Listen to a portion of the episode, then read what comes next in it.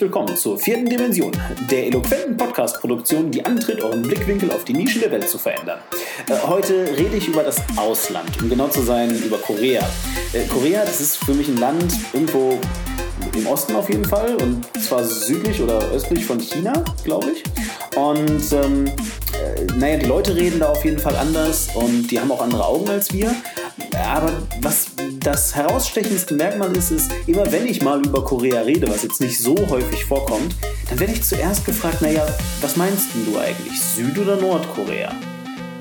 Was diese Frage eigentlich zu bedeuten hat und wie wichtig diese Frage ist, naja, dafür habe ich mir einen Gast eingeladen, ähm, eine Ausländerin und ähm, ich freue mich sehr, Sie heute hier begrüßen zu können. Bei mir ist nämlich Karina, Karina Schumacher. Hallo. Hi.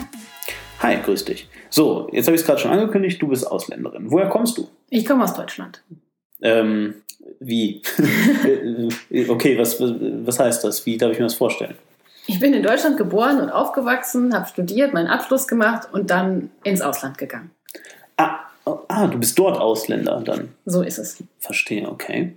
Gut, du kommst also hier aus Deutschland und bist dann nach Korea gegangen. Wie kommt man denn zu der Entscheidung? Also wann hast du dich dazu denn entschieden? Ich habe mich nach dem Studium auf eine Stelle in Korea beworben und habe dort angefangen zu arbeiten. Mhm. Okay, wie ist dann da das Auswahlverfahren gewesen? Also hast du dann ähm, Koreanistik studiert? Nee. Sondern? Ich habe Ökologie studiert mhm. und habe meine Abschlussarbeit in Vietnam geschrieben. Und habe dann oh. nach meinem Abschluss mir gedacht, ich würde gerne auch eine Weile im Ausland arbeiten, gerne auch weiterhin in Asien. Habe mich dann in Vietnam und anderen asiatischen Ländern beworben sozusagen in, in, der Annahme, das ist dann da auch gleich. So ein bisschen. Ja. ist es das? Nein, natürlich nicht. Okay, gut. Hm. Ist es, ist es, ist es im, im gleichen Maße anders, sage ich jetzt mal, wie, also jetzt, sagen wir mal, Vietnam und ähm, Korea, wenn du in beiden Ländern jetzt ja dann schon gearbeitet hast, ist es im gleichen Maße anders wie Österreich und Deutschland oder eher wie Frankreich und Deutschland oder wirklich ganz anders wie Russland und Deutschland oder sowas? es gibt natürlich irgendwo ähnliche Sachen. Also es gibt Sachen, die sind so unterschiedlich in der, sage ich mal, asiatischen Kultur von der europäischen Kultur. Also wenn man so insgesamt historisch oder auch kulturell betrachtet, gibt es natürlich Gemeinsamkeiten, mhm. aber natürlich auch Unterschiede in jedem einzelnen Land. Insgesamt es, gibt es schon genug Ähnlichkeiten, um sie vergleichen zu können, aber auf jeden Fall mehr Unterschiede. Du sagst, du hast Ökologie studiert. Was genau ist dann jetzt also da deine Aufgabe? Gerade in Korea jetzt? Also was ist das für ein Auftraggeber, für einen Arbeitgeber, für den du da arbeitest? Und ja, was ist dein Aufgabengebiet sozusagen? Ich bin Ökologieberaterin oder Umweltschutzberaterin einer koreanischen Kirche. Das klingt erstmal so, als würde es gar nicht zusammenpassen. Aber es ist halt so, dass diese koreanische Kirche mit einer deutschen Entsendeorganisation, einem Missionswerk, eine jahrzehntelange Partnerschaft hat und angefragt hat. In Deutschland habt ihr doch eine funktionierende Ökologiebewegung, ihr habt doch alle voll Ahnung von Umweltschutz, schickt uns doch mal jemand, der uns hier unterstützen kann. Unsere Ökologiebewegung ist noch ganz jung, wir fangen gerade an, uns für Umweltschutz zu interessieren.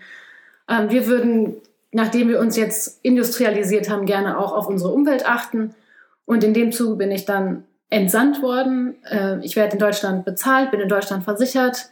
Auch organisatorisch läuft das alles über den deutschen Arbeitgeber finanzieller Unterstützung der Schweiz. Aber vor Ort in Korea ist halt, lebe ich und arbeite. Wenn du sagst, von der Kirche gehe ich natürlich davon aus, dass es eine christliche Kirche ist. Ja, das ist richtig. Das heißt, wir haben in Korea auf jeden Fall Christentum und du sagst, wir haben in Korea auch eine ökologische Bewegung, die ist jung. Was, was genau kann ich mir darunter vorstellen? Trennen die den Müll jetzt erst seit neuestem oder was heißt eine junge ökologische Bewegung? Hm, Korea hat nach dem Zweiten Weltkrieg ähnlich wie die meisten Länder der, der westlichen oder industrialisierten Welt sich angefangen zu industrialisieren, zu entwickeln, genau wie Deutschland, genau wie andere europäische Länder, hat Korea im Gegensatz zu vielen anderen asiatischen Ländern auch diesen Aufschwung gemacht und hinbekommen. Ähm, hat aber erstmal ähm, eine Zeit der Diktatur durchlebt Zeit der Diktatur. Also, okay, Moment, nach dem Zweiten Weltkrieg, vielleicht müssen wir dann noch mal ganz kurz voranfangen. Was haben Sie für eine Rolle im Zweiten Weltkrieg gespielt? Waren Sie da Alliierte? Waren Sie da auf der Seite der Nazis? Waren, hatten Sie überhaupt gar nichts damit zu tun? Sie waren von Japan besetzt. Mhm. Nachdem Japan 45 zu den Kriegsverlierern zählte, Ja. ähm, ist Korea unabhängig geworden und hat dann erstmal, ähm, ist es ähnlich wie Deutschland, ist es geteilt worden. Es hat dann eine, ähm, einen amerikanisch verwalteten Teil gegeben. Das hat zu einem Bruderkrieg geführt innerhalb des Landes in den 50er Jahren, ähm, der dann zu einer Teilung geführt hat, die bis heute besteht. Ich meine, das hattest du ja gerade schon angesprochen. Wir haben Nord- und wir haben Südkorea. Das ist auch historisch gewachsen nach dem Zweiten Weltkrieg. Das ist quasi noch die Grenze des Kalten Krieges, wie es in Deutschland bis 89 gegeben hat. Die gibt es in Korea noch heute. Und Südkorea hat dann mit amerikanischer Unterstützung ähm, einen Wahnsinnswirtschaftsaufschwung hingelegt in den letzten vier Jahrzehnten und auch in den letzten, sagen wir mal, zwei, drei Jahrzehnten äh, eine Demokratisierung erfahren. Das Mhm. ist so die wirtschaftliche oder auch politische Entwicklung des Südteils des Landes. Ähm, und die, dieses deutsche Missionswerk, für das ich arbeite, hatte in der ganzen Zeit Kontakte zu der koreanischen Kirche, in die ich entsandt bin. Also gerade so in der Demokratisierungsbewegung waren die ganz groß mit dabei. Die haben viel an den Demonstrationen teilgenommen, auch gerade ethische und moralische ähm, Grundlagen geliefert für Demokratisierung, für Menschenrechte in dem Land, gegen die Diktatur. Und in dieser Tradition ähm, des Mitgestaltens der Gesellschaft durch schwierige Zeiten in eine ja, Zeit, in ein Zeitalter der Industrialisierung, der Demokratie. Das jetzt weiter als, als Pionier der gesellschaftskritischen Begleitung von Politik und wirtschaftlicher Entwicklung. Ähm, ja, bin ich jetzt ausgesandt, um die, die äh, Ökologiebewegung zu unterstützen. Und das ist ähnlich wie in Deutschland. Wir haben erst einen wirtschaftlichen Aufschwung gehabt, wir haben erst Industrialisierung gehabt und irgendwann haben die Leute festgestellt, äh, wir können so Wäsche nicht mehr draußen trocknen, weil die Kohlekraftwerke so viel aus, äh, Dreck ausstoßen, dass die Wäsche schwarz wird. So ein bisschen so ist das auch in, in Seoul, der Hauptstadt Südkoreas.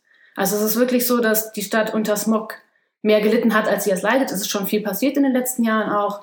Ähm, jetzt gibt es wirklich einen Trend zu Green Growth oder Green Economy. Es gibt wirklich ähm, Interesse an innovativen, erneuerbaren Energien. Aber natürlich ist gerade was auch zivilgesellschaftlich ähm, sich so tut, noch sehr am Anfang.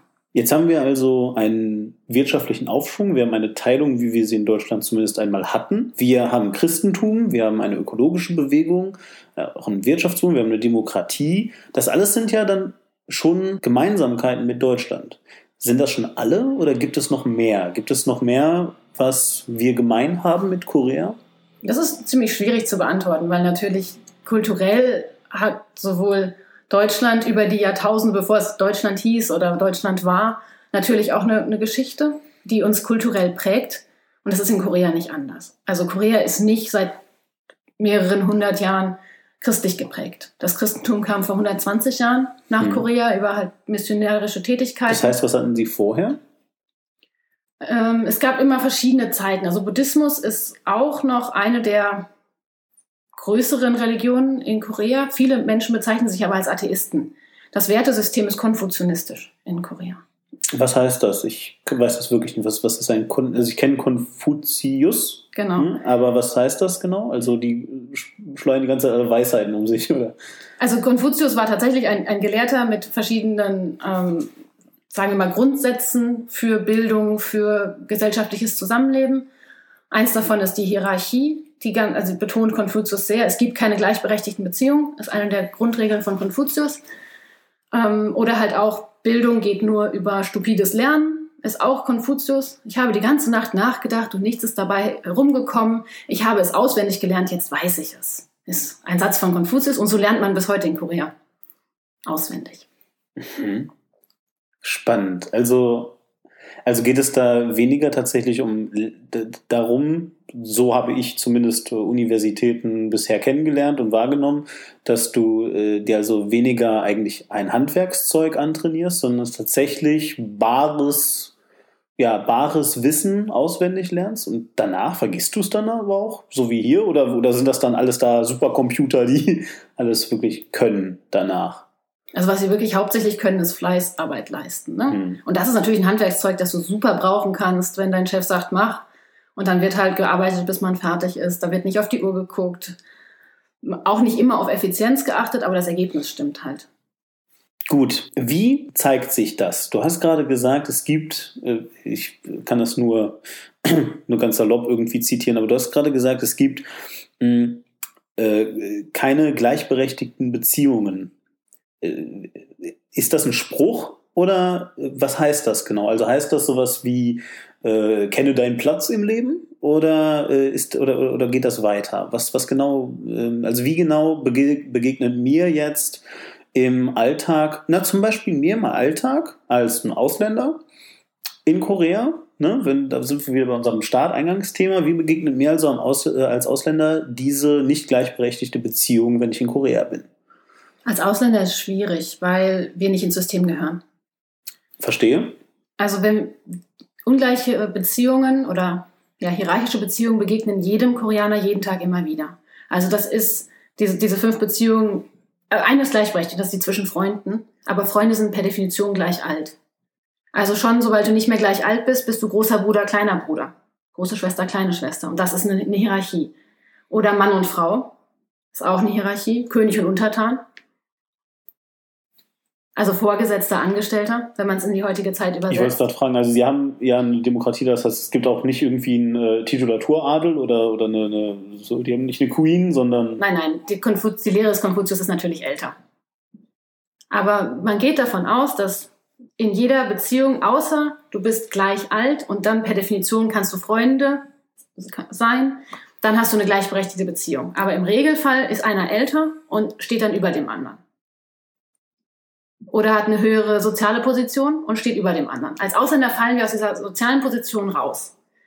Also die Standardfrage, wenn man einem Koreaner begegnet, ist, wie heißt du, wie alt bist du? Wie heißt du, kann man weglassen. Anrede ist auch gar nicht so wichtig. Wichtiger ist, was machst du? Weil ich rede dich nicht unbedingt mit Namen an, sondern mit deinem Titel. Aha. Also das ist tatsächlich dann, äh, das ist jetzt tatsächlich schon ein sehr großer Unterschied. Also das heißt, die Frage nach dem Alter ist essentiell eigentlich, damit du dich mit Menschen äh, unterhalten kannst. Und wie kann ich mir das dann vorstellen? Also bis zu diesem Zeitpunkt ähm, gibt es dann so eine Art Übergangsform? Also ich meine, du musst ja wenigstens bis zu der Frage kommen, wie heißt du? Und du ist ja schon wieder sehr persönlich. Es also gibt gar kein Wort für du. Ach, ah, nicht? Es gibt kein Wort für du und kein Wort für sie. Es gibt kein Wort für ich in dem Sinne. Jedenfalls nicht im offiziellen Umgang. Ähm, vielleicht ganz kurz vorweg als kleiner Disclaimer, du äh, kannst Koreanisch? Ja. Du hast das dann gelernt? Also, ja. Okay. Gut, äh, dann erklär mal. Also wie? Äh, und wie sage ich dann, ich habe Hunger? Also du musst mir das jetzt nicht übersetzen, aber ich meine... Es kommt drauf an, mit wem du sprichst. Wenn du es zu deiner Mama sagst, mhm. sagst du es anders, als wenn du es zu deiner kleinen Schwester sagst, zu deinem Freund, zu deinem Vorgesetzten. Mit jeder, deshalb, die Beziehungsebene in der koreanischen Sprache ist tatsächlich essentiell. Deshalb musst du die Beziehung klären. Wenn ich jemanden nicht kenne, gehe ich erstmal davon aus, dass er älter ist. Also ich ich würde einfach sprachlich so tun, als sei er älter oder mir höher gestellt, aber gegenseitig. Und dann wird geklärt, wo gehört er jetzt hin. Es gibt natürlich offizielle Treffen, also weiß ich nicht, ich treffe jemanden im Büro, dann bringen wir uns beiden gegenseitig Respekt entgegen und sitzen uns so lange, bis wir uns so gut kennen, dass wir feststellen können, wer ist älter, wer verdient mehr Respekt. Also Siezen wäre dann halt eben dieses, ihr behandelt euch beide jeweils als älter als den anderen. Genau. Mhm. Aber langfristig wird die Beziehung einseitig. Das, was wir im Deutschen nicht kennen. Wenn jemand mich duzt, dann kann ich den auch zurückduzen, aber in einem bestimmten Alter. Das ist im Koreanischen eher untypisch. Weil Beziehungen sind hierarchisch. Das heißt, früher oder später stellen wir fest, wer dem anderen übergeordnet ist und der wird gesiezt, der andere wird geduzt. Mhm. Das klingt für uns oft so, so abwertend. Ist äh, es aber nicht. Ist es nicht? Nee. Also es gibt tatsächlich Beziehungen, gerade so diese, dieses Geschwisterliche. Also wir sind vom Alter nicht so weit auseinander, ähm, dass er jetzt ein Riesenunterschied ist. Ähm, wir sind, wir arbeiten zusammen, das heißt, wir haben auch relativ viel miteinander zu tun. Wir gehen auch ab und zu schon mal abends zusammen nach, äh, nach der Arbeit noch ein Bierchen trinken. Derjenige ist aber älter als ich. Dann spreche ich ihn wirklich mit dem Wort für großer Bruder an. Das ist ja natürlich schon sehr vertraut. Mhm. Das ist auch gerade für Ausländer eher ungewöhnlich. Ähm, bei Koreanern kommt es darauf an, ob jemand, wie, wie jemand in die Gruppe da, äh, gehört. Also ob er in meinen Freundeskreis gehört, ob wir auf der gleichen Uni waren, ob wir ein Jahr lang im gleichen Büro gearbeitet haben und zusammengehören. Und dann nutzt man wirklich die Bezeichnung für Familien, Mitglieder als Bezeichnung auch für Leute, mit denen ich gar nicht verwandt bin. Du hast ja gerade schon eingangs erwähnt, dass man als Ausländer da halt eh rausfällt aus diesem ganzen System. Ist auch total logisch, weil ich meine, ähm, Koreaner können auf Koreanisch zu mir alles sagen, was sie möchten. Ich verstehe ja kein Wort. Jetzt gibt es ja aber nur auch Ausländer wie dich äh, in Korea und du verstehst also ein Wort. Fällst du denn trotzdem raus aus dem System? Ja, Koreaner unterscheiden ganz genau zwischen dem uns und die anderen. Aha. Und als Ausländer gehöre ich ganz klar zu den anderen. Ähm, wer gehört noch zu den anderen, außer Ausländern? Was ist die Gruppe der anderen? Das fängt schon in der koreanischen Gesellschaft an. Also die anderen sind die der anderen Universität, sind Mhm. die des anderen Büros, der anderen Firma, sind die der anderen Stadt, der anderen Kirche. Das ist was, was einem immer wieder begegnet. Es wird unterschieden zwischen uns und den anderen. Aber trotzdem, wenn sich jetzt zwei Büros, zwei Büromitglieder oder meinetwegen auch zwei Vertreter von Kirchen begegnen, machen die doch wahrscheinlich das gleiche Prozedere. Jetzt angenommen, beide sind Koreaner, äh, machen die das gleiche Prozedere durch für alle. Also sprich, man sieht sich und dann findet man irgendwann raus, einer von beiden ist halt eben älter, der wird dann also gesiezt und der andere wird geduzt. Wenn man sich so nah kommt, ja. Aber da muss man ja irgendeine andere Verbindung aufbauen. Ah, ah, okay, okay, okay, jetzt habe ich es. Also es bedeutet, wenn man zwischen uns, also das würde auch bedeuten, uns und die anderen, dass du in der Regel, sage ich jetzt einfach mal, wenn du mit niemandem jetzt groß dir näher kommst, erstmal prinzipiell einfach immer gesiezt wirst und man auch gar keinen Wert darauf legt, weil du bist halt Ausländer. Genau. Du bist jetzt halt sie, ist egal, weil du bist eh bald weg, sag ich mal. Ja. So, äh, und du halt- gehörst halt nicht dazu. ja, genau, du gehörst halt eben nicht dazu, deswegen ist es auch unwichtig und dann sage ich jetzt halt sie und dann ist, sind wenigstens die Fronten geklärt, dass wir uns nicht näher kommen werden. Ende aus Mickey Mouse. Ja, das ist nicht ganz falsch. Mhm, verstehe. Okay, gut. Was macht das mit einer Gesellschaft? Also ich meine, wenn man, wenn du so klar abgrenzen kannst, gibt es dann überhaupt noch eine Solidarität innerhalb einer Gesellschaft? Also ich meine, äh, ganz ehrlich, ähm, äh, wenn ich sage, äh, wir, meinetwegen mein Büro und meine Familie und die anderen, was alle inkludiert, dann ähm, kann ich mir ja nur vorstellen, dass das ein sehr egozentrisches Weltbild sein muss. Ganz im Gegenteil. Die Gruppen sind gar nicht so klein gefasst, wie das jetzt vielleicht scheint, sondern meine Familie ist erstens schon ziemlich groß und dann ist es vielleicht der Pastor meines Onkels. Der gehört mit dazu. Ähm, äh, vielleicht ganz kurz ein kurzer Exkurs. Die Familien sind eher groß in Korea demnach? Ursprünglich schon, heute natürlich im Wandel. Die Urbanisierung ist ganz weit fortgeschritten. 50 Prozent der Koreaner leben in der Hauptstadt, haben aber zu großen Teilen noch Verwandtschaft auf dem Land. Ursprünglich sind die Familien tatsächlich eher groß, es ist jetzt aber abnehmend. Korea mit einer der niedrigsten Geburtenraten weltweit. 1,3 Kinder pro Familie. Also das ist wirklich dramatisch wenig. Hm. Ähm, Aber halt dadurch, dass du immer noch so viele, also erstmal ist es jetzt ja ein neuer Trend, Punkt eins, Punkt zwei, dadurch, dass du halt eben auch Leute inkludierst, die nicht äh, biologisch mit dir verwandt sind und die Richtig. trotzdem, ne? äh, genau. Ja, oder wenn du sagst, meine Firma, im Zweifelsfall ist das Samsung, die ist schon groß. Oder wir waren auf der gleichen Uni. Oder man kennt jemanden über jemanden. Also ganz viel Arbeit in Korea ist Beziehungspflege. Weil jeder, der, mit dem du die Beziehung pflegst, der gehört dazu. Und innerhalb einer Gruppe ist die Solidarität unglaublich groß. Also das ist was, wo, wo wir in Deutschland wirklich uns echt eine Scheibe von abschneiden könnten. Es geht manchmal fast ein bisschen weit, mir persönlich, weil man muss relativ viel über den anderen wissen um dann aber andererseits ihm quasi jeden Wunsch von den Augen ablesen zu können. Es ist wirklich ein, ein koreanisches Wort für ja, antizipieren, was der andere denkt oder braucht. Und das ist was, eine Eigenschaft, also das zu können, ist wirklich was, ein Kompliment.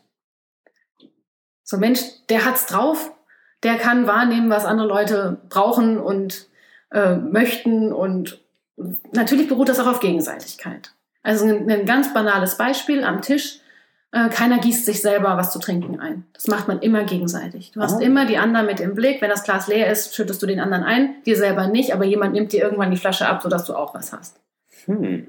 Das ist ja okay. Das ist ein wirklich sehr intensives Füreinander-Sorgen.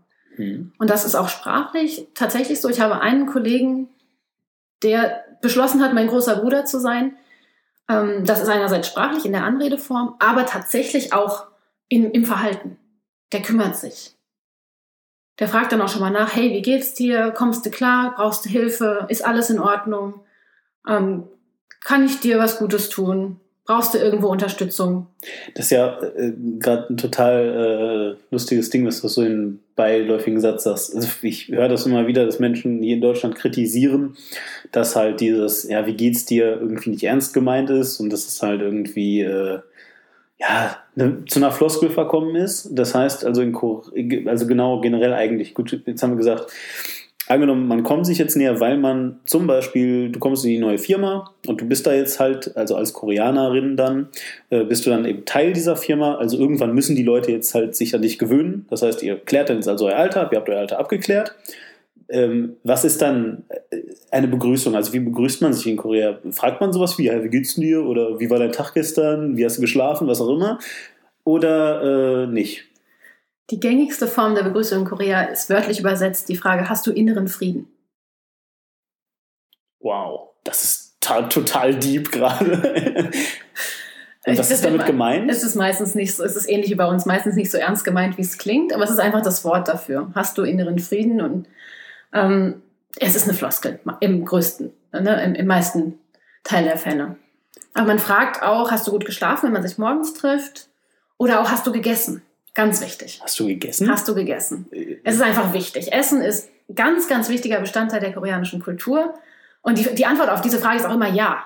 Völlig egal, ob du gegessen hast oder nicht. Aus Prinzip habe ich gegessen. Weil der andere sich sonst Sorgen macht und dich im Zweifelsfall zum Essen einlädt. Du musst gegessen haben, damit es dir gut gehen kann.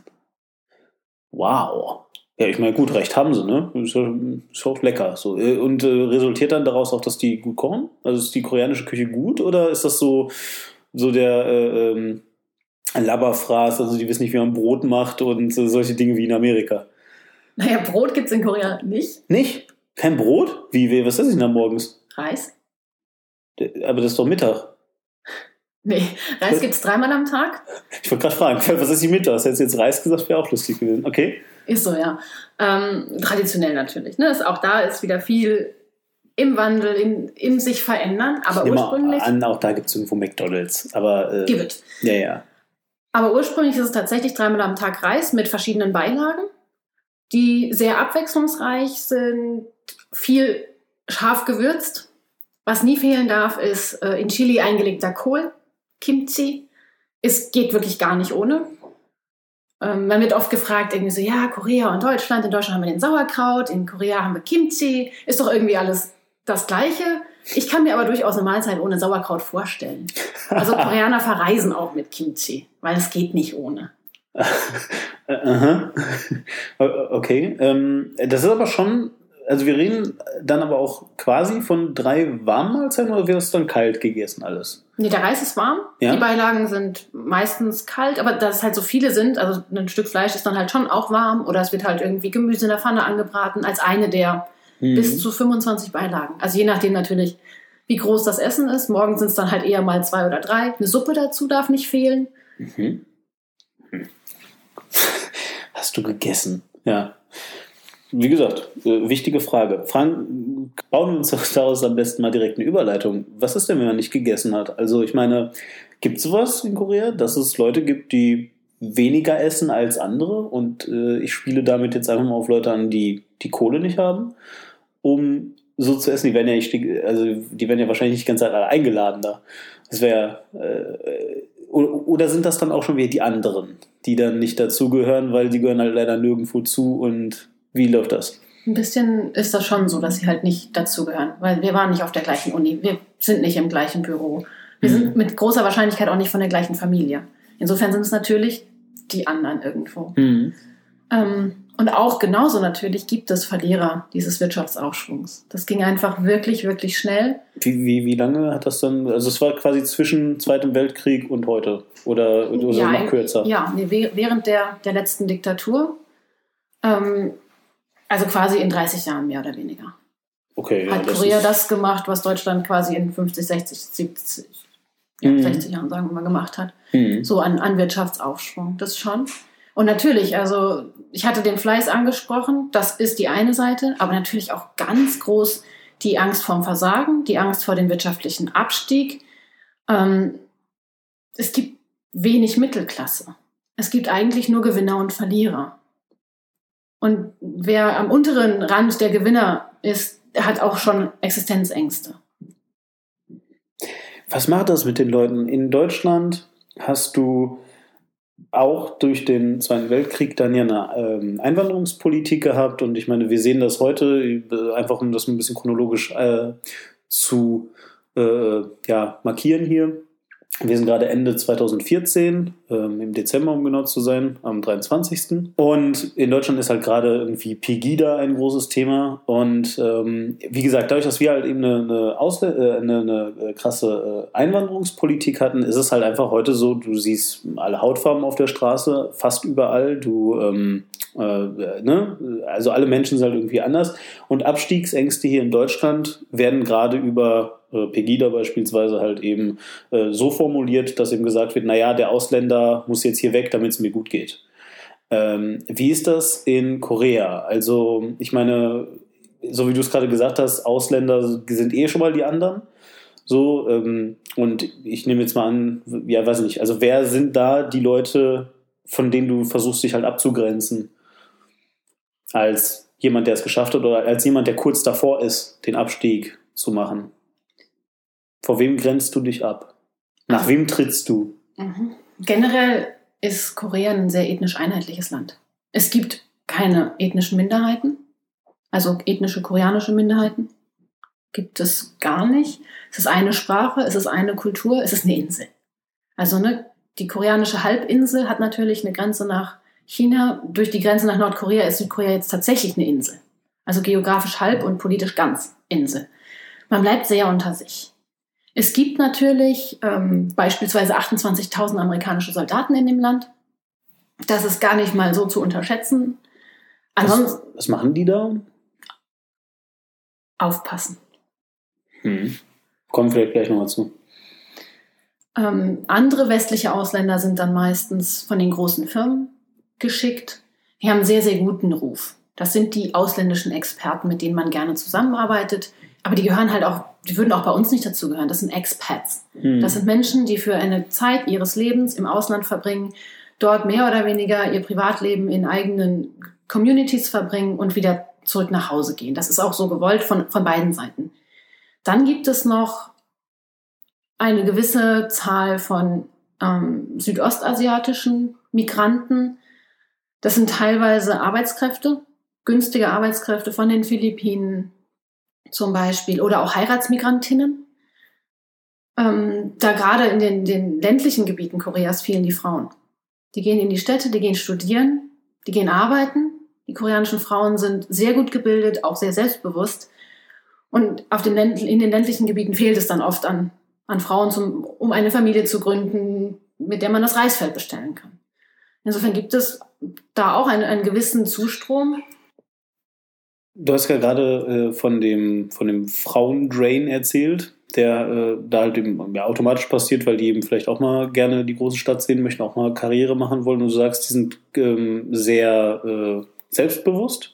Geht das für Frauen im Allgemeinen? Und du hast ja auch schon vorher ganz am Anfang noch äh, angesprochen, dass es ja eben auch da diese äh, verschiedene Ansprache zwischen halt Ehepartnern gibt ähm, wie gleichberechtigt, es gibt keine Gleichberechtigungsskala, aber für wie gleichberechtigt, sage ich jetzt mal, hältst du Frauen in Korea meinetwegen auch im Vergleich zu Deutschland? Ist es ähnlich? Ist es mehr? Schlimm? Ist es weniger? Auch da ist natürlich ganz viel im, im Wandel. Ursprünglich als hierarchische Gesellschaft natürlich Männer dominiert. Es ist auch immer noch so, dass in den Führungspositionen hauptsächlich Männer sind. Ähm, ich habe schon auch das Gefühl, dass ich als junge ausländische Frau durchaus gesellschaftlich nicht unbedingt ähm, so den Top-Status habe. Wobei ich mal nicht genau weiß, ob es an meinem Alter, an meinem Geschlecht oder an meiner Nationalität liegt. Du hattest mal irgendwann, das ist jetzt schon eine Weile her, ein Jahr oder vielleicht zwei, da hattest du mir relativ äh, am Anfang mal in einem Telefonat, also Telefonat gesagt, ähm, äh, ja, na klar habe ich hier nichts zu sagen, ich bin unter 40 und eine Frau und nicht verheiratet oder so. Äh, äh, und Ausländerin war es, glaube ich, irgendwie sowas. Äh, trifft es das? Also war das irgendwie, oder, oder war das damals eher so dein... Also es ist schon so. Ähm, mit dem Ausländersein weiß ich nicht. Da ich halt auch erlebe, dass es teilweise dazu führt, dass man mir mehr Respekt entgegenbringt. Also gerade dieses, wir kommen uns lieber nicht zu nah. Du bist Ausländer, du bist hier als, als Beraterin irgendwo ja auch. Insofern ist da zumindest sprachlich ein gewisser Respekt, nicht unbedingt immer inhaltlich. Also es ist nicht so, dass ähm, das, was ich sage, dann wirklich mit offenen Armen, offenen Ohren aufgenommen und umgesetzt wird. Das ist nicht unbedingt der Fall, wobei ich dann oft auch nicht weiß, woran das liegt. Ich meine, ich habe auch im Gegensatz zu vielen anderen Ausländern von Anfang an mir wirklich Mühe gegeben, die Sprache zu lernen, die Kultur zu verstehen. Ähm, ich möchte irgendwo behandelt werden wie alle anderen Koreanerinnen meines Alters, stelle dann aber wieder fest, dass es mir diese Rolle oder diese Position eigentlich doch nicht passt, weil das die sind, die eigentlich am wenigsten zu sagen haben. Und das ist natürlich für mich auch immer schwierig, hin und her zu zu wechseln zwischen, naja, einerseits möchte ich ja dazugehören, andererseits muss ich aber einen Schritt zurückgehen aus dem System, um meine Arbeit auch machen zu können.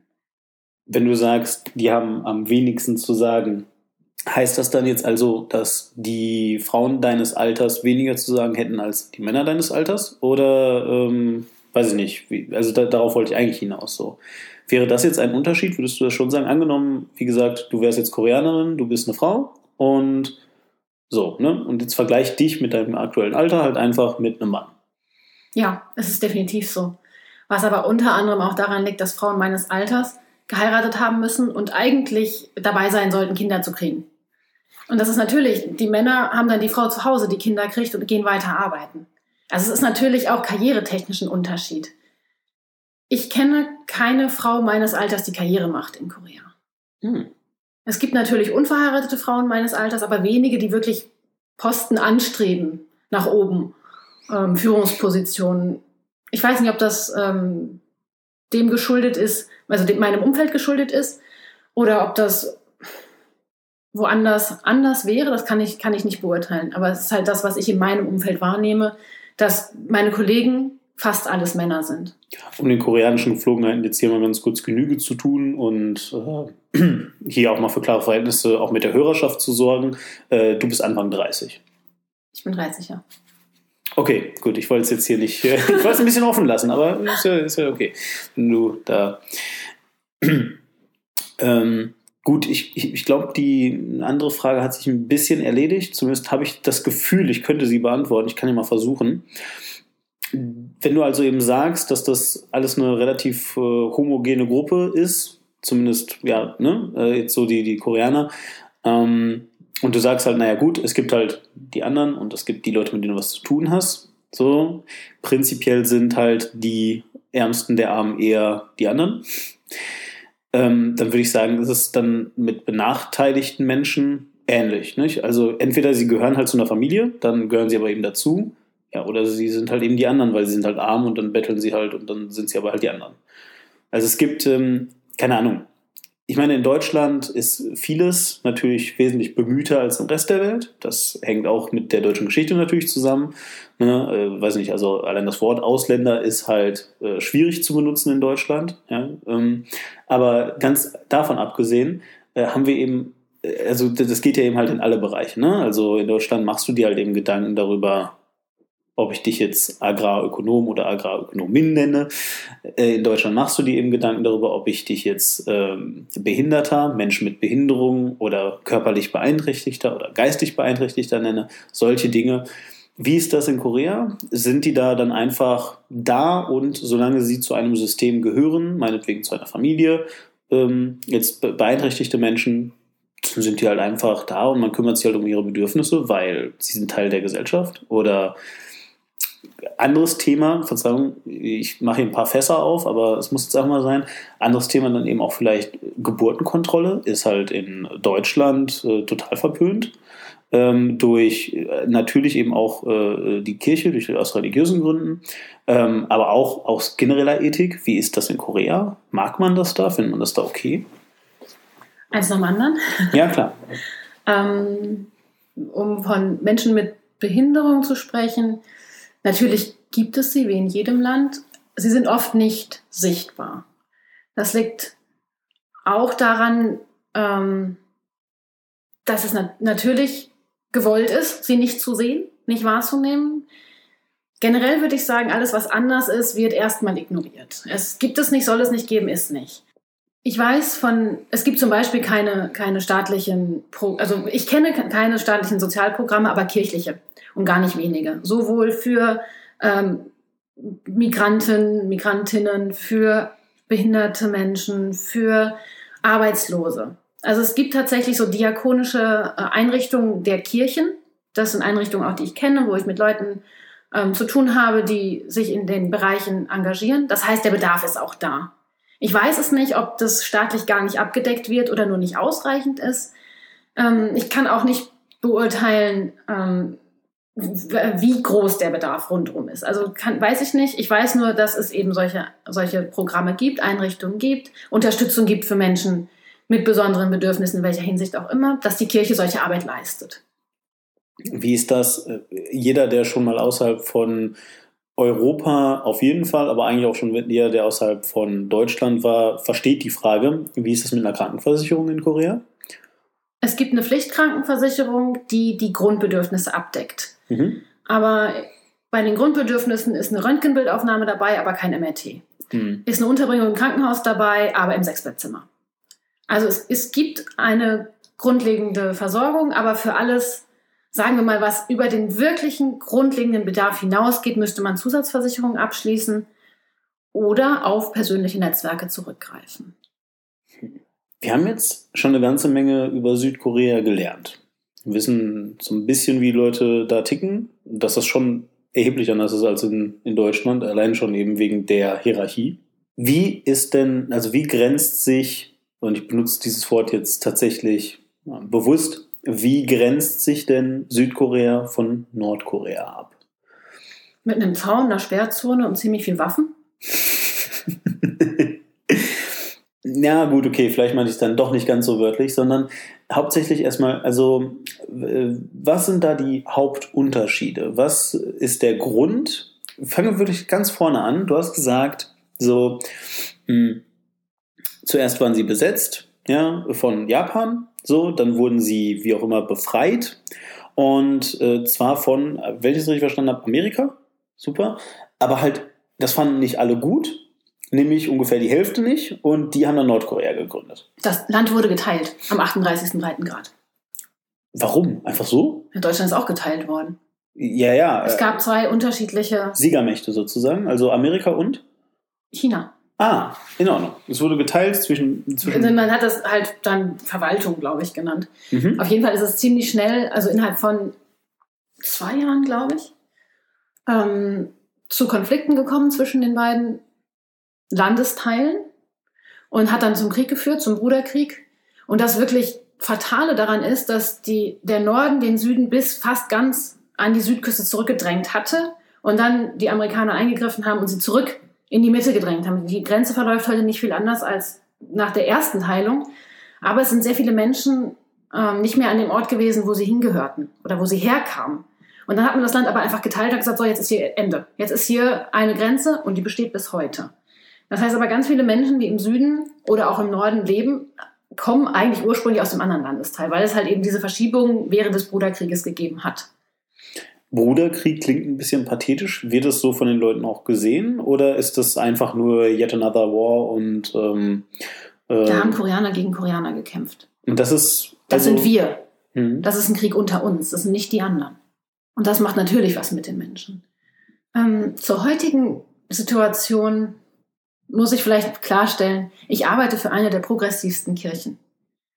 Wir haben teilweise Probleme, ähm, Mitstreiter zu finden, weil wir als zu Nordkorea freundlich, zu progressiv, zu, zu sozialistisch, zu rot, wie auch immer, verschrien sind. Es gibt, halt, es gibt tatsächlich konservative Strömungen in der Gesellschaft, ähm, die die Kirche, für die ich arbeite, nicht gutheißen, die niemals mit uns zusammenarbeiten würden. Die sagen ja, nee, das sind, das sind die Freunde Nordkoreas, mit denen mhm. ist nicht.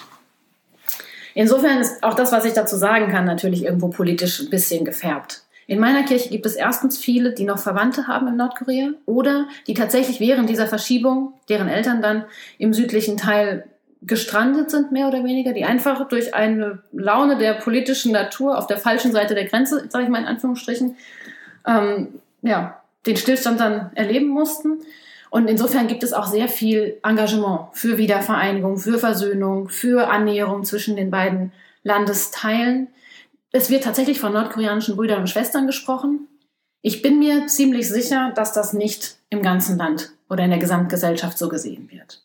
Also natürlich schürt auch die Regierung meiner Meinung nach gerne die Ängste vor Nordkorea, vor dem bösen Bruder im Norden, ob man jetzt noch Bruder sagt, oder dem Feind im Norden was natürlich auch äh, mit der Nähe zu den USA zusammenhängt. Also Südkorea und die USA arbeiten sehr eng zusammen, haben gemeinsame militärische Operationen. Ich hatte von den 28.000 Soldaten gesprochen. Es wird gerade eine Militärbasis gebaut im Süden des Landes, die offiziell natürlich für südkoreanische äh, Militärschiffe gebaut wird, aber faktisch hat die amerikanische, die nordamerikanische Armee die Oberbefehlsgewalt über die südkoreanische. Das ist eine sehr, sehr enge Zusammenarbeit. Also wir reden hier nicht nur von Alliierten. Das ist wirklich gemeinsam gegen den bösen Feind im Norden. Und jedes Jahr wieder, wenn die ganze Welt schreit, oh je, oh je, der kleine äh, Kim im Norden hat wieder plötzlich und ganz unerwartet irgendwas von sich gegeben, ist es meistens die Zeit, während Südkorea zusammen mit den USA Militärmanöver in den Gewässern vor Süd- und Nordkorea durchführt. Und natürlich fühlt sich der junge Machthaber äh, provoziert und diese provokanten Aussagen kommen dann an die Presse. Also wir kriegen oft hier in den Medien nur die Hälfte der Wahrheit mit. Und dann hat er plötzlich und unerwartet irgendwo Raketen in Stellung gebracht. Von den drei Zerstörern, die vor seiner Küste hin und her schippern, ist halt einfach nicht die Rede. Mhm. Das ist natürlich wahr, was berichtet wird, aber es ist nicht die ganze Wahrheit. Naja, aber ich meine, natürlich wird ja auch gut, ne, vielleicht einfach nochmal ein kleiner Exkurs in Geschichte. Ich meine, wir hier in Deutschland finden ja den Sozialismus auch böse, so rein traditionell, weil der hat ja auch gegen, also erstmal hat er natürlich auch bei uns zu einer Teilung geführt. Jetzt war das bei uns, ich glaube, wir haben da weniger eine, eine, eine Bruder-Schwester. Ähm, äh, Identität in unserem Land, aber nichtsdestoweniger trotz, ne, also äh, keine Ahnung, ja, der, der äh, Osten des Landes, die ehemalige DDR, wurde ja de facto äh, heruntergewirtschaftet, ja, und der, der Kommunismus hat auch nicht so gut funktioniert, sehen wir heute teilweise immer noch. Auch wenn äh, zum Glück einige der Wirtschaftsprogramme ja äh, starten, aber naja, immer noch sind sie halt am Laufen. Du sagst, die Zusammenarbeit mit Amerika ist sehr eng. Und ähm, du sagst halt eben irgendwie, naja, ähm, wir hatten Japan, dann hatten wir Amerika und China und jetzt haben wir aber Nord- und Südkorea. Wobei ähm, Südkorea halt eben, wie bereits gesagt, sehr eng mit den Japan, äh, mit den Amerikanern zusammenarbeitet. Und jetzt ist meine Frage, wie ist dann dann mit äh, Nordkorea? Arbeiten die dann auch noch sehr eng mit China zusammen? Also sind die denn noch kommunistisch? Sind die noch so rot, wie sie sagen, dass sie sind? Ja, du weißt selber, dass Nordkorea international isoliert ist und am ehesten den Verbündeten China nennen kann. Es wird ihnen ja auch immer wieder vorgeworfen, dass sie mit anderen nicht so ganz lupenrein demokratischen Staaten Kontakte haben, Waffenlieferungen hin und her, was natürlich auch irgendwo aus der Not geboren ist, äh, auf der Abschlussliste, der Achse des Bösen zu stehen. Ähm, ansonsten ist das Problem, dass es einfach nicht genug Informationen über Nordkorea gibt. Das ist meistens der weiße Fleck in den statistischen Daten. Das heißt, alles, was man hört, sind Mutmaßungen. Und viel mehr kann auch ich nicht dazu sagen. Ich kriege natürlich mehr mit, aber Insider-Informationen habe ich jetzt auch nicht. Weiß man das dann auch in Südkorea nicht? Oder sagen wir, wird es zumindest in Südkorea auch nicht irgendwie publiziert? Es gibt keine Informationen. Das Land ist tatsächlich isoliert. Ach, wirklich? Hm. Natürlich gibt es Dinge, die, die uns mehr interessieren, die bei uns eher im, im Fokus stehen oder die einfach mehr, ja, wie gesagt, die einfach mehr von Interesse sind und deshalb auch, auch eher in die Nachrichten kommen. Aber also wenn man hier die web.de Nachrichten liest, da hat man ja auch jede Woche irgendwo eine Nachricht aus Nordkorea. Und viel mehr als, als die, die Grundinformationen, die die dann für ihre Mutmaßungen verwenden, gibt es in Korea halt auch nicht. Aber ich meine, gut, es gibt ja äh, durch die Nähe zu Nordkorea ja durchaus dann äh, andere Indikatoren, woran man messen kann, ob das jetzt gerade alles ganz schlimm da ist oder nicht. Beispiel, wenn das alles ganz schlimm ist und die sich äh, alle, äh, die alle ganz toll unterdrückt werden und so, dann fliehen die ja bestimmt alle, nämlich in den Süden. Wo alles besser ist. Wahrscheinlich. Die Nordkoreaner. Ja, die Nordkoreaner. Also, Über die sicherste Grenze der Welt. Ja, äh, Aber keine Ahnung, also wird es doch irgendwie einen Trick geben. Weiß Nordkorea hat zwei Landesgrenzen. Einmal nach Südkorea und das ist tatsächlich eine Todeszone und einmal nach China. Was heißt wie eine Todeszone? Du wirst abgeknallt, wenn du darüber gehst. Ja. Du kannst, kannst du nicht, wenn du Verwandte hast, einen Antrag stellen und. Die, der Grenzübergang ist nicht offen. Gar nicht. Über, über diesen Grenzübergang ist kommst du nicht drüber. Es gibt eine Schnittstelle und das ist diese Sonderwirtschaftszone in Kaesong. Da arbeiten nordkoreanische Arbeiter in südkoreanischen Firmen auf nordkoreanischem Boden. Dieses Gemeinschaftsprojekt gibt es, das heißt, der hat auch einen Zugang in beide Richtungen. Und jedes Mal, wenn die Spannungen wieder enger werden, dann kommt auch irgendjemand auf die Idee, so, nee, das wollen wir jetzt hier nicht mehr, ähm, wir machen Kaesong dicht. Im Endeffekt schadet das natürlich beiden Landesteilen und auch der gemeinsamen Annäherungspolitik mhm. in jeder Hinsicht. Wenn ähm, Menschen aus Nordkorea fliehen, dann meistens über China. China schickt aber äh, auch radikal zurück. Und die Menschen werden hingerichtet, wenn sie zurückgeschickt werden. Und das ist auch in China durchaus kein Geheimnis. Das heißt, es gibt Flüchtlinge aus Nordkorea, aber das ist extrem gefährlich, immer unter der Hand. Auch wenn sie nach, also in Südkorea bekommt jeder Nordkoreaner ähm, Asyl. Mhm. Bedingungslos. Die beiden Gesellschaften sind so unterschiedlich, dass es auch für die Flüchtlinge dann nicht einfach ist. Die Sprache ist zwar die gleiche, aber man kann die Länder nicht miteinander vergleichen. Das ist noch sehr, sehr, sehr viel extremer als zwischen Ost- und Westdeutschland. Also, also Südkorea ist das kapitalistischste Land, das ich in meinem Leben erlebt habe. Also auch noch, meiner Meinung nach, noch schlimmer als, als die USA. Also es geht wirklich um Konsum, es geht um, äh, um Mitschwimmen mit dem Strom, es, also in Seoul. Ich denke, es ist auch nicht in ganz Korea so, aber in Seoul ist das schon wirklich ziemlich extrem. Und wenn man dann sich überlegt, dass äh, die Wirtschaftskraft auch ein, ein Zehnfaches der nordkoreanischen ist. Also es sind wirklich wahnsinnige Unterschiede, mit denen die Menschen dann auch klarkommen müssen. Wie, ähm, nur nochmal, um auf diese Sonderwirtschaftszone zurückzukommen. Darüber gibt es also keine Flüchtlinge. Also die ist so gut gesichert und ähm, oder also. Nicht, dass ich wüsste. Hm. Also.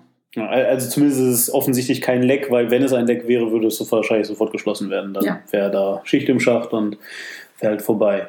Das bedeutet dann ja, wie, wie, wie ist dann da, bekommst du sowas mit als Nicht-Koreanerin? Ähm, bekommst du dann sowas mit, wie zum Beispiel, äh, wie ist dann da der Militärdienst in, in Korea? Also 20 Monate verpflichtend, es gibt keine Alternative, du gehst ins Gefängnis.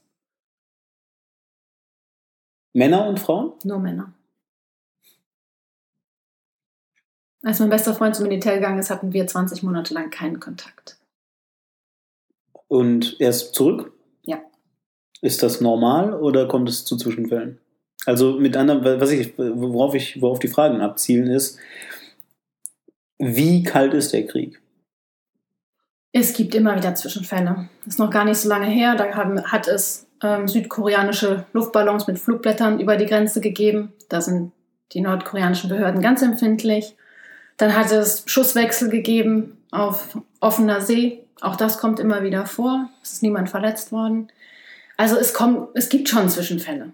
Aber es gibt dann auch, äh, sagen wir mal, Zwischenfälle wie zwei nordkoreanische Abgesandte tauchen plötzlich bei der Abschlussveranstaltung der Asian Games auf und Südkorea hat Stress, zwei gleichrangige Beamte in der Zwischenzeit, die die brauchen, um von Pyongyang rüber zu fliegen oder halt von, von Peking wahrscheinlich rüber zu fliegen, äh, dann angemessen antworten zu können. Also ich kann es selber nicht einschätzen. Ich finde es ganz schwierig, weil das war fast zeitgleich. Einerseits beschießen sie sich gegenseitig, äh, drohen sich gegenseitig wegen ein paar Luftballons, aber andererseits kommen dann halt zwei Beamte aus Nordkorea, um zu klatschen, wie schön doch die, die Sportveranstaltung gelaufen ist. Also es ist ein ganz, ja, irgendwo ganz instabiles oder sehr abwechslungsreiches, variables, ich weiß es nicht. Ähm, es ist auf jeden Fall ein sehr diffiziles Verhältnis zwischen den beiden Ländern. Wenn wir vom Krieg reden, reden wir immer von Extremen. Das bedeutet, natürlich hast du irgendwie eine breite Masse der Bevölkerung. Du hast gesagt, wenn ich das richtig verstanden habe, die breite Masse der Bevölkerung sagt, am Ende des Tages sind das da oben unsere Brüder, Schwestern. Auch es, nicht? Es ist schwierig. Also, wie gesagt, in meinem Umfeld ist es schon so, ähm, dass Nordkorea als, also die Menschen in Nordkorea als Brüder und Schwester wahrgenommen werden, dass man auch äh, humanitäre Hilfe leisten möchte und das auch in dem Umfang tut, wie das möglich ist. Es gibt viele Hilfsprogramme, es gibt wenig direkte Kontakte. Mhm. Ähm, die große Masse hat eher so, mittlerweile ist so bei dem Grundtenor angekommen, wir können uns das gar nicht leisten. Wir haben unseren Wirtschaftsaufschwung jetzt gemeistert, uns geht es gut. Nordkorea jetzt noch mit hochzuziehen, das schaffen wir wirtschaftlich nicht. Also Wiedervereinigung auf gar keinen Fall nach deutschem Vorbild. Wenn, dann äh, die gegenseitige Anerkennung als zwei Staaten, die vorsichtige Annäherung und Anfang der, mit, mit Kooperationsversuchen. Auf keinen Fall einfach äh, als Teil unseres Landes anerkennen und dann wirtschaftlich wieder aufbauen. Das, das schaffen wir einfach nicht. Ja, hat Deutschland ja auch nicht wirklich geschafft, muss man jetzt mal ehrlich zugeben. Ne? Also ist ja auch zumindest Teil, äh, Teil einiger Probleme von, von Menschen heute. Aber wieder zu den Extremen zurück. Also wie gesagt, mm, in Ordnung, gut, aber trotz alledem sind das immer noch gemäßigt. Also dann gibt es Leute, du sagst halt, die, die, die sprechen also offen vom Feind. Wahrscheinlich hauptsächlich dann aus militärischer, aus militärischem Bereich, weiß ich nicht, denke ich mal jetzt. Ne? Und was ich mich frage ist, gibt es auch die andere, das andere Extrem? Gibt es denn Leute, die, weiß ich nicht, gegen den Krieg zumindest, wenn, wenn nicht für eine Über, äh, wenn nicht für eine Wiedervereinigung, dann doch vielleicht wenigstens für einen Friedensvertrag oder sowas demonstrieren. Wie demonstriert man? Was sind gängige Ausdrucksmittel von Widerstand? Hm. Eine ich Demo? Hab, ich hatte das ja vorhin schon angesprochen. Äh, sich ganz klar für Versöhnung und Wiedervereinigung einsetzend sind die Kirchen. Ja, klar. Also genau. es gibt zum Beispiel auch in meiner Kirche eine Unterschriftenaktion, eine Petition, den bestehenden Waffenstillstand in ein Friedensvertragsabkommen umzuwandeln. Da sind über 1000 äh, Unterschriften schon zusammengekommen. Ähm, natürlich gibt es diese Bestrebungen. Es gibt wenig, es ist kein, kein Burning Issue, sag ich mal. Es ist kein aktuelles Problem. Ganz im Gegenteil. Dieses Waffenstillstandsabkommen ist über 60 Jahre alt. Und es ist nicht so, dass es in Korea so wahrgenommen wird wie in Deutschland ähm, wir haben ständig irgendwie die Bedrohung, wir, haben, wir sind im Kriegszustand, ähm, wir müssen jetzt was tun. Das ist nicht Teil der täglichen Wahrnehmung, überhaupt nicht. Deshalb gibt es also letztes Jahr zum Beispiel, als es dann diese Zuspitzung gab, die auch internationales Aufsehen erregt hat. Da gab es natürlich Demonstrationen, also meistens sind das dann Kerzenschein, Mahnwachen vor der amerikanischen Botschaft zum Beispiel. Ähm, oder einfach in großen Kirchen mit, mit Pressepräsenz, dass man dann schon ähm, ja, eine Petition verliest, einen, einen Gottesdienst dazu macht, eine Demo dazu macht, das schon.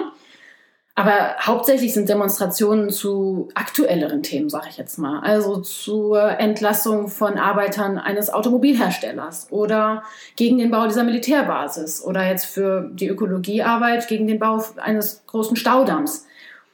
Da gehen die Leute dann wirklich auf die Straße, da gibt es Demonstrationen, da gibt es gerade natürlich im kirchlichen Bereich auch öffentliche Gebete sehr viel. Das ist was, was wir in Deutschland ja gar nicht so kennen. Also diese, dieser politische, oder diese politischen Aktionen von Kirchen. Das ist in Korea sehr viel stärker. Und gerade von meiner eigentlich sehr kleinen, aber sehr progressiven, sehr aktiven Kirche. Ich bin mindestens einmal die Woche auf der Straße. Für eine Demo, für ein Gebet, für eine Mahnwache, für eine Unterschriftenaktion, verschiedenste Dinge. Mm, wie ist das eigentlich? Ähm, wenn es da doch so viele Kirchen gibt und dann noch den Buddhismus und so weiter, reden wir eigentlich da auch irgendwie von einer Ökumene irgendwie? Also gibt es da dann auch äh, direkte Kooperation zwischen den Religionen, zwischen, weiß ich, gemeinsame Gottesdienste, sowas, wenigstens oder?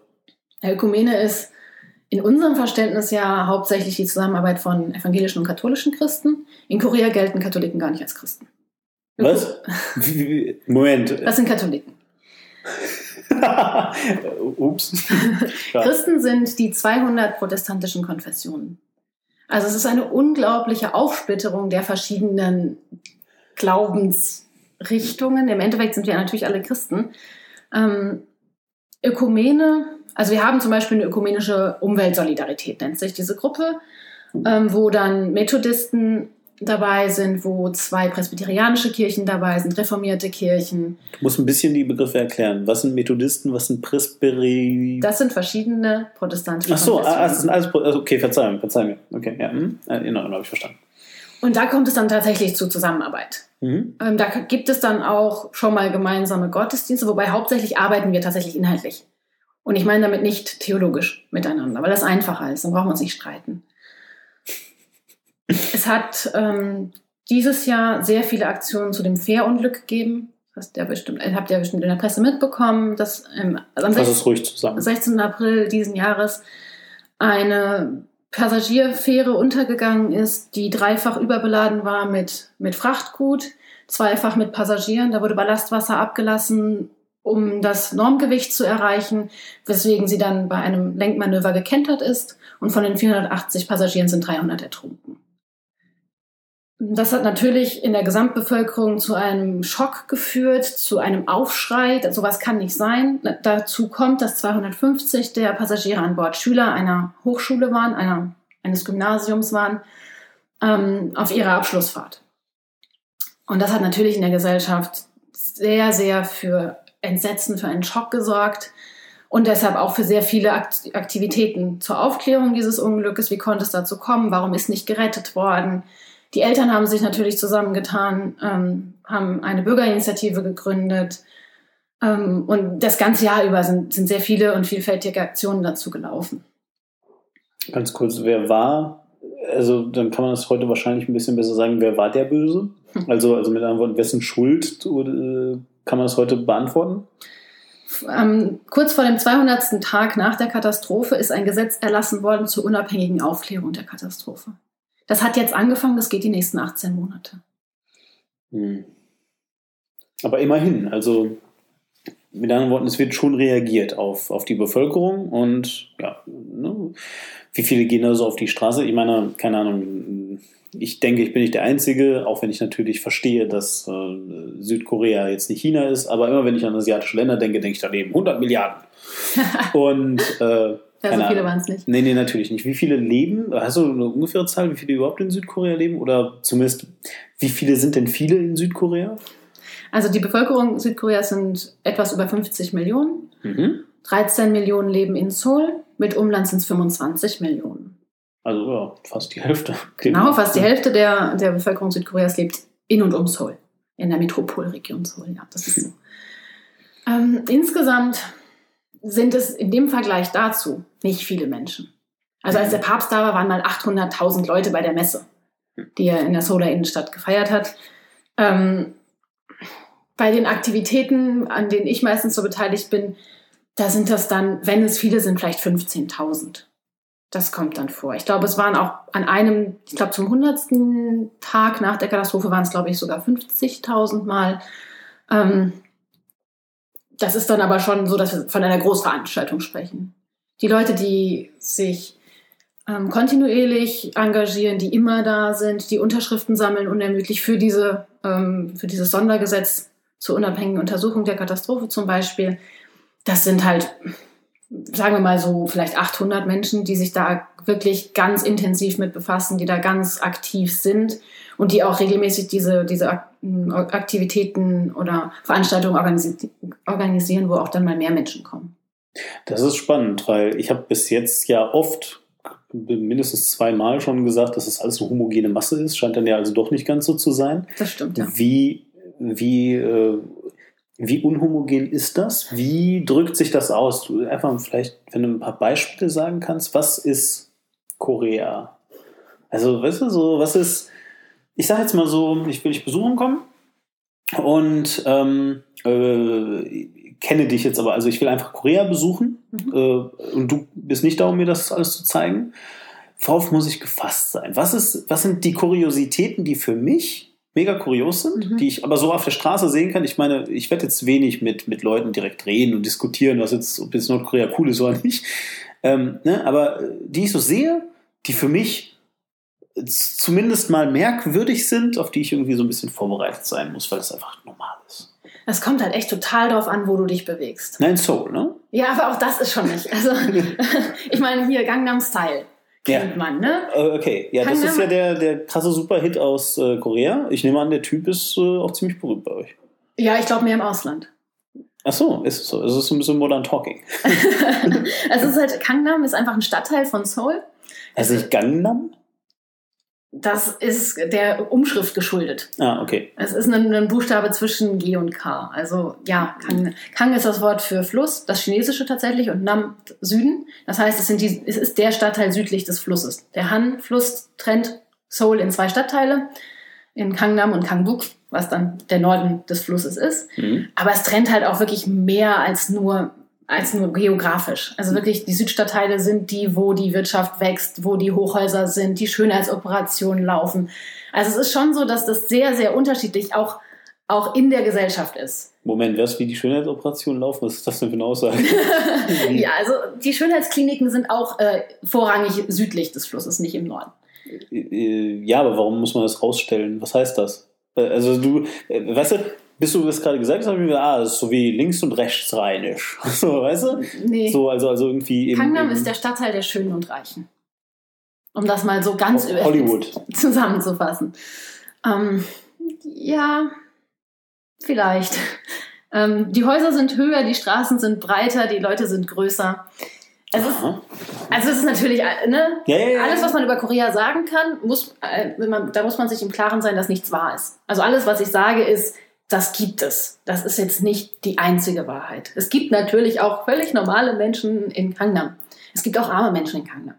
Aber sagen wir mal so tendenziell mhm. ist das da, wo die großen Autohäuser sind, wo man äh, dann auch gerne mit einem deutschen Auto vorfährt, ähm, da wo das Kapital sitzt. Sage ich jetzt einfach mal so, mhm. ganz plakativ. Das ist Kangnam. Das ist Seoul, mhm. aber Kangbuk ist genauso Seoul. Und das ist halt, da sind die Häuser kleiner, da sind die Menschen kleiner, das ist halt irgendwie mehr das reale Leben. Ich lebe auch in, in Kangbuk. Mhm. Was auch schon eher untypisch ist für Ausländer. Ach so, ist das so? Also, ja gut, ne, klar, als, als super hochbezahlte Ingenieurs, sonst was, willst du natürlich auch vernünftig wohnen. Wie, wie, wie ist das mit, ähm, äh, also, keine Ahnung, ich meine, da leben ja, hast du ja gerade schon gesagt, schon normale Leute, auch in Kangnam. Ähm, was für einen Stellenwert haben Schönheitsoperationen in Korea? Auch das ist natürlich wieder gesellschaftsschichtlich unterschiedlich. Ähm, generell ist es nicht so verpönt wie bei uns. Mhm. Also es ist schon so, dass es, es, kommt auch darauf an, wo man anfängt. Also sich Augenlider schneiden lassen, das ist was, was wir uns überhaupt nicht vorstellen können, weil wir sie alle haben. Das ist aber so, der westliche Mensch hat Augenlider, der asiatische Mensch eher nicht. ich wusste das auch nicht, bevor ich nach Korea gegangen bin. Und dann. Was heißt das? Wie nicht, wie eher, was? ja, einfach, dass die, die Form der Augen ja. eine andere ist. Ich meine, das ja, na klar, gut, okay, ist das, so. Ja, das habe ich gesehen, schon oft. Aber eben nicht nur die Schlitzaugen, sondern auch das auf den Augenlidern ist keine Unterteilung zwischen ah. Augenlid und Augenhöhle. Und das ist scheinbar Schönheitsideal nach westlichem Vorbild, ein Augenlid zu haben. Und das ist ein ganz kleiner Schnitt auf den Augen. Und dann hat man ein Augenlid. Und das gehört dann schon zur Schönheitsoperation. Und das ist wohl wirklich sehr, sehr verbreitet. Das fällt uns nicht auf, weil es uns schon nicht auffällt, ob da ein Augenlid ist oder nicht, weil wir da nicht drauf achten. Mhm. Okay, ich verstehe. Hm?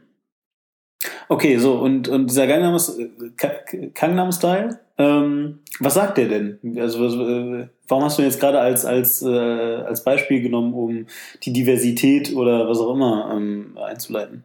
Weil es natürlich den Unterschied deutlich macht. Also zu sagen, es gibt irgendwie die, die Welt der Schönen und Reichen und die Welt der Normalbürger. Und das mhm. selbst in der, in der gleichen Stadt. Und das ist halt schon irgendwo charakteristisch für das Korea, was ich erlebe. Ich möchte gar nicht sagen, dass es für ganz Korea so ist, weil ich kenne nur Seoul. Aber da ist es auf jeden Fall so, dass der Unterschied in der oder die Unterschiede in der Gesellschaft sind so wahnsinnig groß und man lernt halt selber immer nur sein Umfeld kennen. Also ich habe keine Freunde unter den Schönen und Reichen. Das ist nun mal einfach so. Selbst wenn ich dann mal einen deutschen Unternehmer kennenlerne, ist das schon die Ausnahme. Man bewegt sich natürlich immer nur so in seinem direkten Umfeld und kann dann auch nur eine Aussage über diese Gruppe der Gesellschaft treffen. Insofern weiß ich, dass die Gesellschaft unendlich viele Facetten hat. Und je länger ich in Korea bin, desto schwieriger fällt es mir, allgemeingültige Aussagen zu treffen. Also ich kann nicht sagen, die koreanische Gesellschaft oder der koreanische Mensch ist so und so. Sondern es ist halt wirklich so, das gibt es. Mehr kann man eigentlich nicht sagen.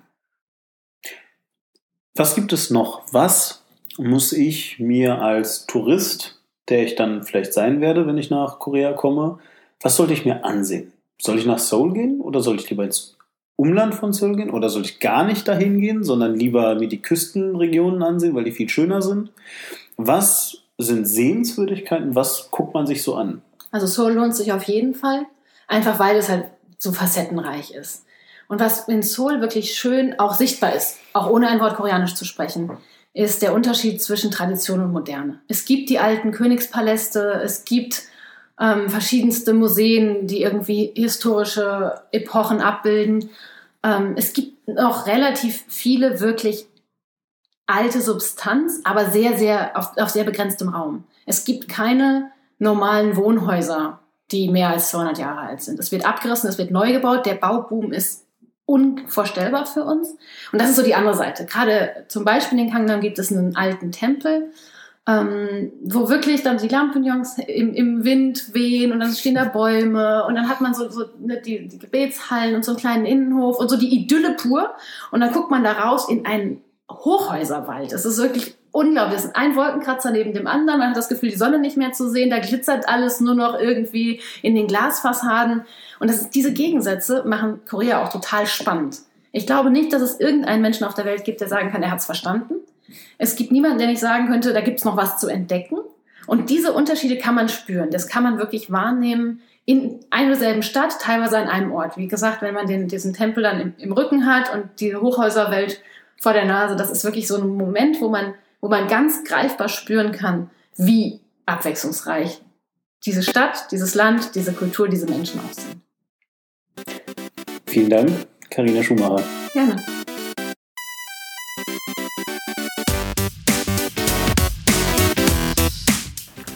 Für Fragen, Anregungen oder Kritik meldet euch doch bei mir unter info@war-klar.de oder folgt einfach @demon oder @warklar auf Twitter für Infos und Termine zu neuen Folgen. Die Dimension ist eine Warklar-Produktion aus dem Jahr 2014.